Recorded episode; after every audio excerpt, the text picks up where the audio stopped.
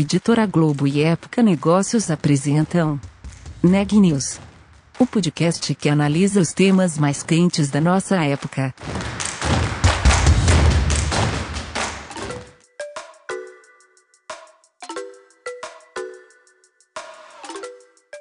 Olá, eu sou Daniela Travasile, da Época Negócios, e esse é mais um episódio do Neg News, nossa série de podcasts sobre a pandemia do novo coronavírus e seu impacto sobre o mundo dos negócios. Nessa segunda-feira, dia 30 de novembro, eu estou com a Ana Carolina Nunes e o tema do podcast de hoje é educação financeira. Ana, conta um pouco mais pra gente.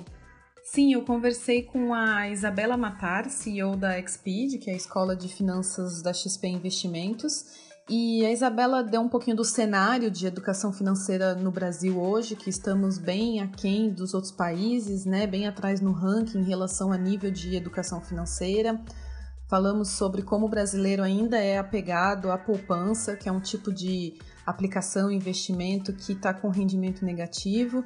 Então, isso é só um dos indícios de como ainda é uma área que tem bastante a crescer, a área de letramento financeiro, e a Expeed, por sua vez, está de olho nesse potencial aí que tem muito a repassar aos brasileiros que estão interessados em lidar com finanças, em, em fazer um, uma gestão melhor dos seus rendimentos, né?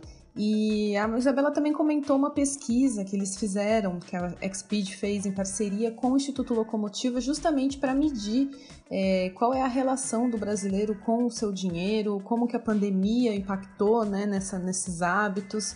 E mostrou que o brasileiro realmente ainda tem bastante a aprender sobre investimentos. A pandemia trouxe preocupações, mas ele ainda tem uma certa fobia quando o assunto é dinheiro. Tem muito brasileiro que não consulta, por exemplo, sua, sua conta bancária com frequência, que não que tem, tem medo até de abrir as contas, né, olhar os boletos. Então, isso mostra que há muito a ser desenvolvido em termos de letramento financeiro ainda no Brasil. Vamos conferir como foi a conversa completa. Isabela, boa tarde, muito obrigada pela sua participação no Neg News. Hoje a gente vai falar um pouco de educação financeira, né? E eu queria começar então essa conversa, você contando então um pouco para a gente sobre a Xpeed, que foi uma área de educa... que é uma área de educação financeira da XP que foi lançada em junho, ali no, no auge, na parte mais crítica da, da pandemia, né? Então, contar um pouquinho como foi o, esse processo da criação dessa área, se ela teve alguma, algum impacto em relação à pandemia, no sentido que de adiantamento, aceleração da, do lançamento da área de educação financeira, e o que, que vocês tinham planejado para a Expeed é, antes de, do impacto da, da pandemia? Perfeito, Ana Carolina. Obrigada pelo convite. É uma honra estar aqui com vocês. É, a gente está muito feliz com o lançamento da Expeed e a gente, de fato, é, deu uma acelerada por conta da pandemia, viu, Ana? A gente estava é, já desenhando uma estratégia de educação para XP é, mas a gente acabou acelerando aí a produção de, por exemplo, novos cursos e novas áreas é, para o lançamento por conta da pandemia, né? Então, eu entrei na Expeed, uh, desculpa, eu entrei na XP em agosto uh, de 2019 e nós tínhamos ali uma área de educação na XP Educação antiga e na Infomani. E todo o planejamento da Expeed, que veio integrar todas as iniciativas de educação do grupo, ele parte é, do, deste objetivo de unificar a educação em todas as frentes da XP numa nova marca para falar com um público ainda maior do que aquele dos uh, uh, clientes da XP. Né? Então, a XP Educação, antigamente, ela atendia muito aos clientes da XP. E a nossa ideia era criar uma de fato, uma empresa de educação financeira que expandisse esse público para além uh, das empresas que já existiam no grupo, né? Para além da XP Investimentos, para além da Rico, enfim, que a gente quis, queria fazer também uma estratégia mais é, mar aberto para todos os brasileiros. E isso fez com que a gente é, adiantasse a produção de novos cursos livres que não existiam. Então, a gente lançou a escola é, já com muitos produtos novos, né? Se você pega ali uh, a XP Educação e o Infomani em 2019, é, a gente tinha cursos muito focados em trading e muito uh, uh, alguns poucos cursos de investimentos, né? Mas a gente tinha quase nada, uh, por exemplo, ali em diversificação de carteiras, em investimentos mais amplos e absolutamente nada em finanças pessoais. E a Exped veio justamente uh, categorizar novas escolas, né? Então a gente lançou com a Escola de Educação Financeira, com a Escola de Investimentos, com a Escola de Trading e com a Exped Pro, que era uh, que é a nossa escola de formação profissional para o mercado financeiro, justamente, Ana, com o intuito de já no início mostrar para as pessoas que existem vários tipos é, de matérias em relação à educação financeira e que existem etapas também é, e áreas que elas precisam percorrer. Muitas vezes as pessoas fazem um curso de trading e acham que estão educadas financeiramente, e isso é só uma parte do conhecimento. Né? A gente vê aí um boom do mercado de trading, mas também é, junto desse mercado é necessário a gente trazer outras, outras disciplinas, como finanças pessoais, como uh, outras categorias de investimento, como montar uma carteira, enfim. Então a gente lançou a Exped com essa visão mais ampla e com novas escolas e novos cursos acelerados também pela pandemia. Isabela, é, assim você comentou, né, que tem essa busca por, por cursos de trading, mas é, em geral o brasileiro ele entrou um pouco atrasado nessa nesse interesse por investimento, né? Em geral o perfil do brasileiro educação financeira é como? A gente é mesmo o país da poupança? A gente consegue fazer um comparativo com, com outras nacionalidades? Qual é o perfil do brasileiro em relação à educação financeira? Sim, Ana, com certeza. Infelizmente, a gente está aí bem atrás é, dos outros países, tá? Então, você pega, por exemplo, a, o PISA, né, que é um exame internacional uh, de educação uh, uh, que mensura assim índices de educação é, em vários países, a última edição saiu em 2018, e dentro do PISA a gente tem uma etapa específica de educação financeira que avaliou 20 países, e o Brasil no quarto pior posição, na quarta pior posição, né? Então a gente ficou em 17 dos 20 países avaliados. É, isso mostra aí a nossa falta é, de letramento financeiro, né? Tem uma outra pesquisa também é, que é do Centro Global de Excelência em Alfabetização Financeira, que é o GFLEX, né? É Global Financial Literacy Excellence Center, e da George Washington University, é, que avalia 140 países e 150 mil pessoas especificamente em uh, alfabetização financeira. E o Brasil é, ficou em 74 no ranking, na posição 74 no ranking, ou seja, apenas 35% dos adultos pesquisados responderam corretamente às propostas no estudo, né? Então, de fato, aí em 140 países a gente está na posição 74 ali é, enfim, que não é grandes coisas, né? Então, acho que a gente está numa situação, Ana, que a gente precisa sim avançar nessa frente. A gente ainda é o país da poupança, né? A maioria dos brasileiros ainda investe na poupança, embora com a taxa de juros a 2%, a poupança tem um rendimento negativo em relação à inflação. Né? Isso mostra é, é, o quanto que há necessidade de letramento financeiro para a população, porque as pessoas estão perdendo dinheiro na poupança e elas não têm essa consciência, né?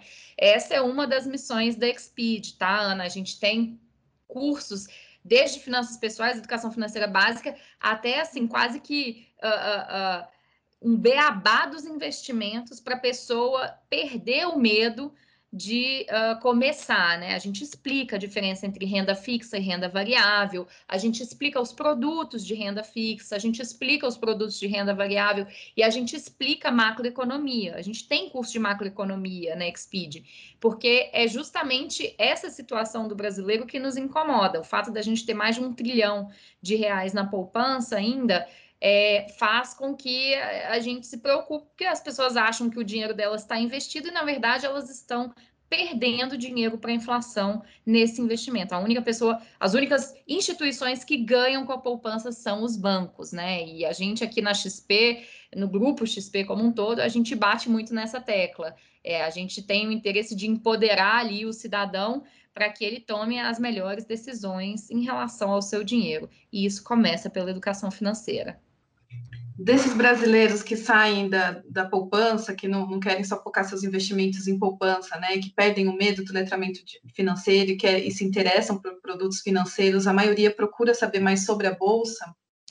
Existe uma demanda muito grande é, para entender sobre ações, sim, né? As pessoas têm um interesse grande em bolsa é, e a gente mostra muito para elas ali todos as, os benefícios e os riscos de se investir em bolsa. E a gente faz questão, Ana, de nos cursos ali mais básicos introdutórios mostrar que ações são um dos tipos de investimento que a gente tem.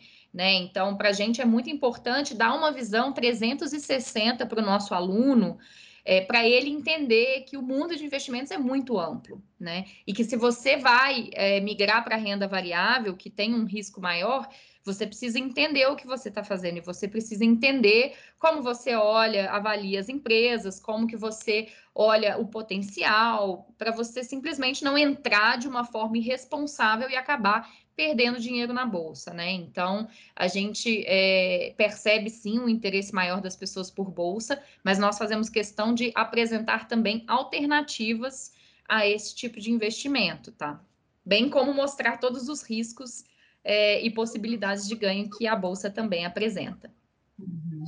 E Isabela, vocês fizeram agora uma pesquisa, estão lançando né, essa pesquisa em parceria com o Instituto Locomotiva, é, a pesquisa chama Letramento Financeiro, para mostrar que, né, e mediu as percepções dos hábitos financeiros entre os brasileiros, e queria saber, essa pesquisa é muito completa, tem, tem muitos dados né, sobre os hábitos e as percepções do brasileiro em relação aos, aos diferentes tipos de investimento, até como controla suas contas, né? A maioria faz uma anotação básica, alguns ainda usam Excel ou aplicativo, mas a grande maioria ali está tá nas anotações mesmo, no bloquinho, para não se perder na, nas contas. Mas eu queria saber quais os dados dessa pesquisa que mais te chamaram a atenção em relação aos hábitos e a educação financeira financeira dos brasileiros? Bom, primeiro, Ana, o dado que mais me chamou a atenção foi que nos últimos 12 meses, sete em cada dez brasileiros perceberam que a renda seria insuficiente para cobrir o seu custo de vida. O que, que significa isso? Significa que quando você tem uma queda na sua renda, ou quando você de repente né, para de produzir, como a gente foi forçada a parar de produzir, é, as contas não param de chegar, porque as pessoas geralmente usam muito cartão de crédito, né? Elas vão acumulando dívidas e tudo mais. E aí as pessoas começam a lidar com uma realidade ali de que é, você acaba jogando a sua, as suas contas para um momento futuro. E isso é muito impressionante. Se a sua renda é insuficiente para o seu custo de vida, e você percebeu isso nos últimos 12 meses, como você estava levando a sua vida, né? Que tipo de ações financeiras você estava tomando é, e, que, e como você estava controlando o seu custo de vida com a renda que você tinha. Para mim, isso é muito é, evidente, né? Mostra ali que as pessoas de fato estavam simplesmente gastando sem fazer conta, sem entender a relação renda-custo de vida, muitas vezes se endividando no cartão de crédito porque realmente o uso do cartão de crédito é a contração de uma dívida e as pessoas não têm essa consciência geralmente. As pessoas elas acham que elas estão devendo quando elas deixam de pagar a fatura do cartão. Mas na verdade não. Na verdade elas já estão devendo no momento da compra, porque elas estão simplesmente postergando um gasto. Né? É importante essa consciência. Então, este dado que mostra que 70%, né, 7 em cada 10 ah, brasileiros perceberam que a renda seria insuficiente para cobrir o seu custo de vida, isso mostra que o nosso comportamento financeiro e o nosso controle financeiro está é, muito precário. Né? Acho que isso é um dado muito relevante para trazer. E, Isabelle, vocês esperavam que com esse cenário de pandemia, né, bastante incerto, inédito, obviamente, ele trazendo mais preocupações, mais ansiedades, ele se refletiria numa maior preocupação, uma maior busca por uma educação financeira?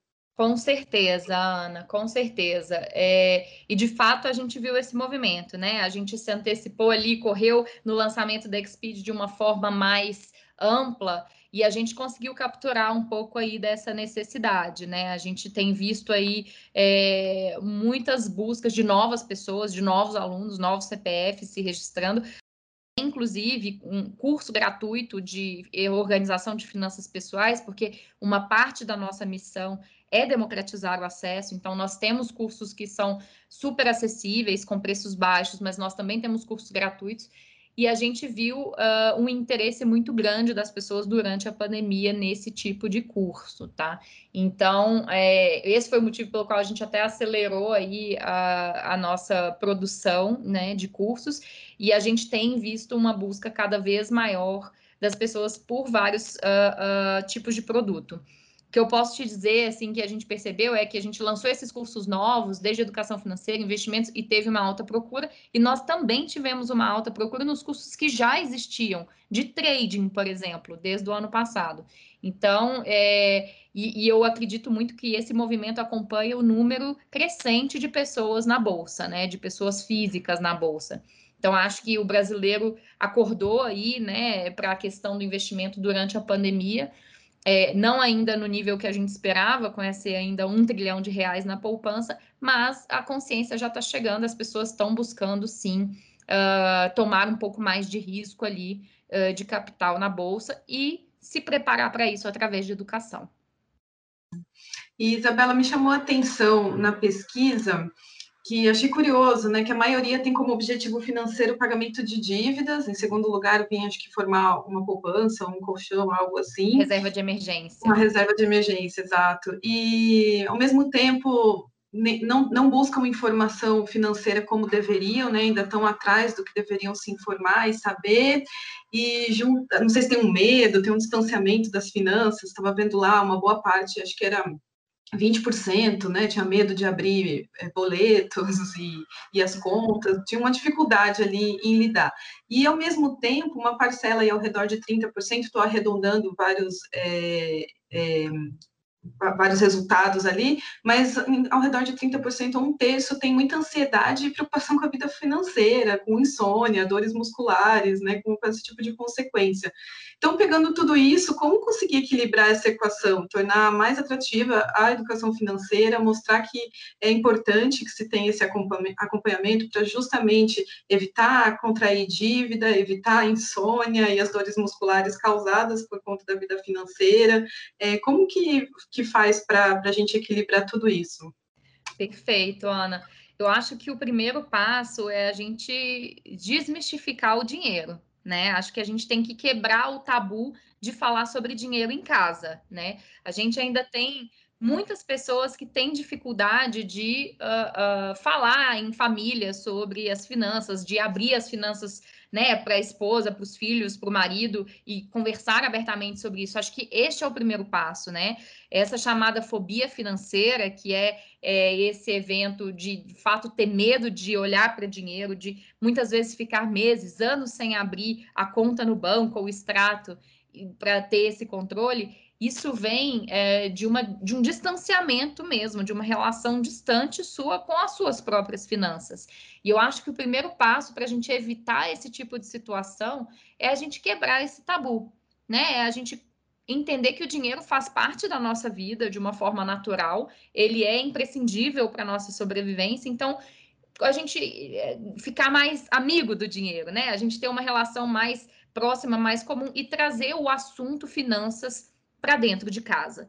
Né? Eu acho que falar sobre finanças começa com a família, com a sua organização familiar, com a sua organização de finanças pessoais. A partir daí, você pode buscar conhecimento externo, assim como eu disse, por exemplo, na própria Expeed, a gente tem cursos gratuitos, cursos acessíveis, e você entender que não é um bicho de sete cabeças falar de finanças, né? É muito mais simples do que a gente imagina. Existia uma crença limitante é, de que a investimentos ou finanças é assunto para gente rica, é assunto para quem tem dinheiro, né? Ah, as pessoas, muita gente que eu converso fala, ah, eu não vou investir, eu não tenho dinheiro para investir. Eu falo, não, mas calma, você não sabe se você tem dinheiro para investir. Vamos entender quanto que você ganha, quanto que você gasta, certo? O que, que você tem de, o que você consegue poupar, qual é a tua reserva de emergência. Então, as pessoas elas não estão nem familiarizadas com uh, conceitos básicos como orçamento familiar, com uh, reserva de emergência, com gastos essenciais versus gastos supérfluos. Então, eu acho que o primeiro passo é a gente fazer um trabalho aí mesmo de autoconsciência, de falar sobre finanças com a família, de sentar e abrir o jogo, pedir ajuda, inclusive, para os membros da família, para que finanças sejam algo de responsabilidade compartilhada da família, de todos, e não só de uma pessoa, como geralmente costuma ser. E, a partir disso, todos buscarem esse tipo de conhecimento para a gente conseguir iniciar a classificar os seus gastos, né? Quanto você ganha, o que, que você gasta que são gastos essenciais, o que, que você gasta que são gastos supérfluos, qual é a tua reserva de emergência, caso você precise, caso a sua renda seja diminuída por alguma razão, qual é uh, a sua caixinha ali dos sonhos e qual é a sua caixinha do longo prazo, né? Como que você vai separar o dinheiro que você ganha é, nessas caixinhas?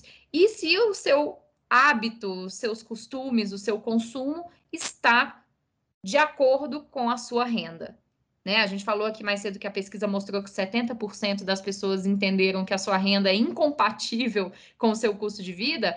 Na verdade, a gente deveria ter um custo de vida com 50% da nossa renda, para que os outros 50% pudessem ser uh, destinados a gastos emergenciais, a, a o seu planejamento de aposentadoria, a investimentos, a um sonho que você quer realizar.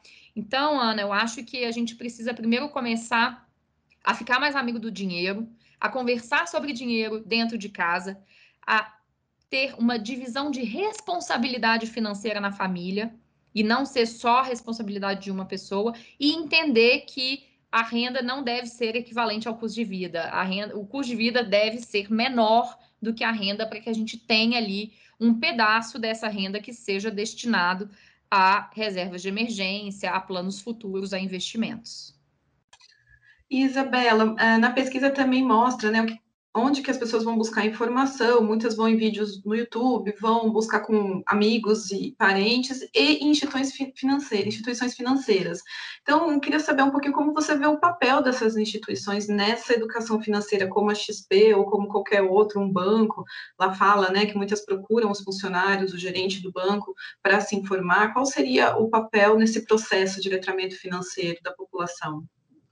Olha, eu acredito que é uma responsabilidade nossa, sim, viu, Ana? Assim, acho que é, as instituições financeiras deveriam abraçar essa causa é, como uma das missões, não é mesmo? Acho que a, os indivíduos, eles têm, sim, cada um a sua responsabilidade, mas as instituições, como elas já estão em contato com os indivíduos, elas deveriam estimular que os indivíduos entendessem sobre uh, as próprias uh, finanças e a gestão é, familiar, orçamentária e tudo mais. Então, e eu vejo esse movimento, tá? A gente está, inclusive, essa semana na sétima edição da Semana NF, que é a Semana da Estratégia Nacional de Educação Financeira, que é promovida pelo Banco Central em conjunto com a FEBRABAN. E o Banco Central e a FEBRABAN estimulam as organizações, os bancos, é, as corretoras, a promoverem eventos de educação financeira. A Exped está com, com, a, com a semana é, de educação financeira da Exped todos os dias, é, das 6 às 10 da noite, no nosso YouTube da Exped, com vários conteúdos gratuitos de educação financeira e informação para as pessoas. Então, eu acredito sim que esse é o nosso papel e é por isso que a gente está batalhando. E esse conteúdo vai ficar disponível mesmo após a, a semana do evento mesmo após. A gente tem, inclusive, vários tipos de conteúdos é, disponíveis e gratuitos, é, que, enfim, independente da Semana NF. Se as pessoas entrarem nos, nas nossas redes sociais, nos nosso, no nosso site, elas vão encontrar cursos gratuitos, conteúdos gratuitos para quem quiser acessá-los. E Isabela, falando de Exped é, especificamente, vocês falaram que aceleraram os planos para lançar essa área de educação, pensando também nesse momento né, de, de pandemia, as pessoas estão procurando saber mais. E quais os próximos passos da Exped? O que, que vocês estão planejando agora para fim do ano ou até mesmo para 2021 e para de repente absorver um aumento da demanda por letramento financeiro? Ana, a gente está é, entendendo assim que a nossa missão ela é fomentar a prosperidade no Brasil. Né? E como que a gente faz isso? A gente faz isso através da educação financeira, que a gente já está construindo, e também através da educação empreendedora. Então, uma coisa que a gente percebeu é que as pessoas elas querem organizar as finanças, mas elas também precisam aumentar a sua renda. Então, um dos nossos planos é a gente lançou a escola de empreendedorismo, que foi a nossa quinta escola, né, esse ano, mas a gente vai fortalecer ainda mais essa escola a partir do ano que vem, porque parte dessa missão de fomentar a prosperidade passa também por uh, ajudar as pessoas a terem melhores negócios, né? Então a gente vai expandir essa escola de empreendedorismo, a gente vai fortalecer ainda mais a escola de investimentos e trazer mais variedade de produtos, linguagens fáceis e conteúdos uh, uh, de vários tipos para de fato aproximar o brasileiro destes temas e ajudar as pessoas com o ferramental que elas precisam para ter mais prosperidade. Notícias do dia.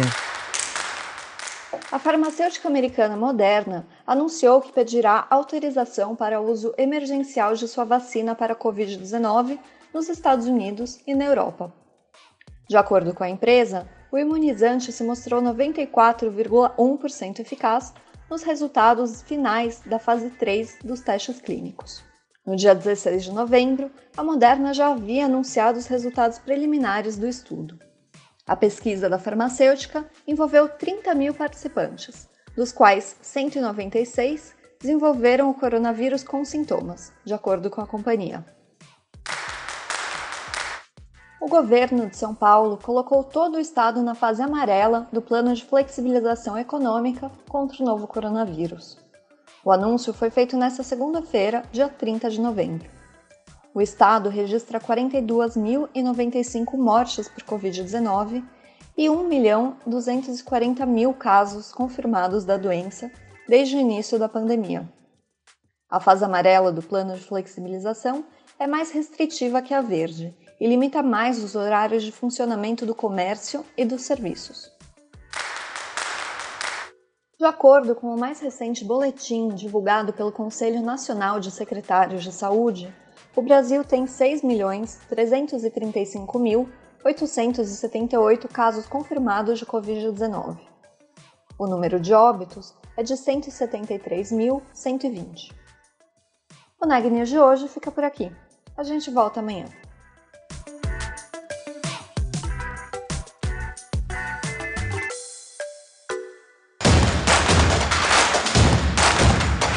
Esse podcast é um oferecimento de Época Negócios.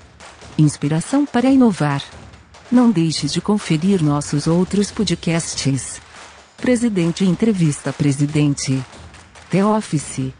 E os negócios da nossa época. Ouça, acompanhe, compartilhe. Vamos fazer deste podcast o nosso ponto de encontro.